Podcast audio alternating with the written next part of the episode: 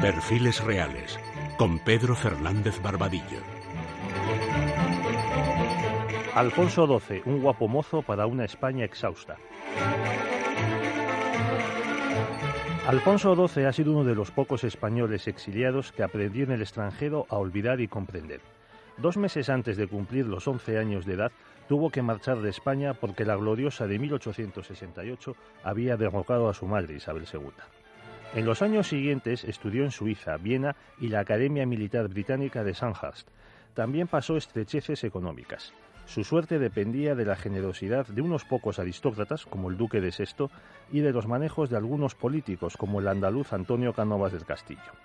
Alfonso se ganó el trono frente a los republicanos, los carlistas, los generales ambiciosos, los cortesanos y su propia madre. El 1 de diciembre de 1874, a través de un manifiesto escrito por Cánovas, presentó su monarquía a los españoles. A finales de ese mes, el general Martínez Campos se pronunció a su favor en Sagunto. Unas semanas más tarde entró en Madrid y las Cortes le proclamaron rey de España. Los españoles estaban hartos del caos del sexenio revolucionario. Aparte de los motines y las huelgas, hubo tres guerras civiles simultáneas, la de Cuba, la carlista y la cantonalista. Por eso Alfonso recibió el apodo del pacificador. En febrero se trasladó al norte, donde se libraban las últimas batallas con los carlistas y estuvo a punto de caer prisionero de ellos en Lácar. Cánovas puso las bases de la restauración, se elaboró la Constitución en 1876, se fundaron los partidos conservador y liberal y comenzó el turno de partidos.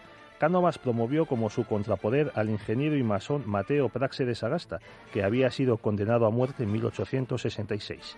Los odios y enemistades se iban olvidando, incluso acabaron los pronunciamientos.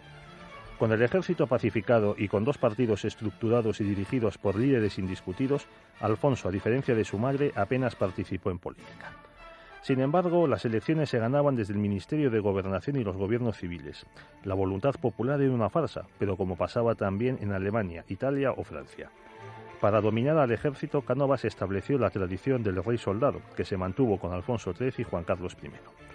El nuncio juzgó así la relación del monarca con los jefes de los dos partidos. Sus simpatías personales son para Sagasta, quien de carácter flexibilísimo acepta todas las indicaciones del joven soberano, la halaga y le complace en todo y por todo, mientras que Cánovas, tanto por índole como por principio demasiado autoritario, se le impone en todo.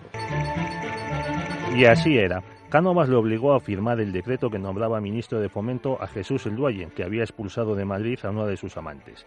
Y una vez que se bañó en una presa en el Pardo, lo que no le convenía dada su mala salud, Cánovas le amenazó con dimitir. Por eso, Alfonso prefería a Sagasta, más partidario del enjuague y del dejar hacer. El breve reinado trajo paz y estabilidad, no fue poco, pero la España de la Restauración quedó descolgada de todos los movimientos de la época, desde la industrialización a la colonización de África.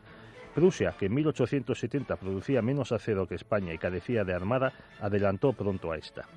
El peor incidente internacional fue en conflicto con Alemania a cuenta de las Islas Carolinas. Las masas, la prensa y los partidos estaban dispuestos a ir a la guerra.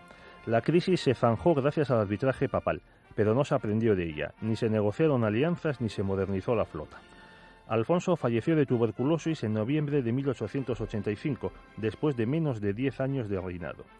Casó dos veces, en 1878 con su prima María de las Mercedes, hija del duque de Montpensier, en un matrimonio por amor.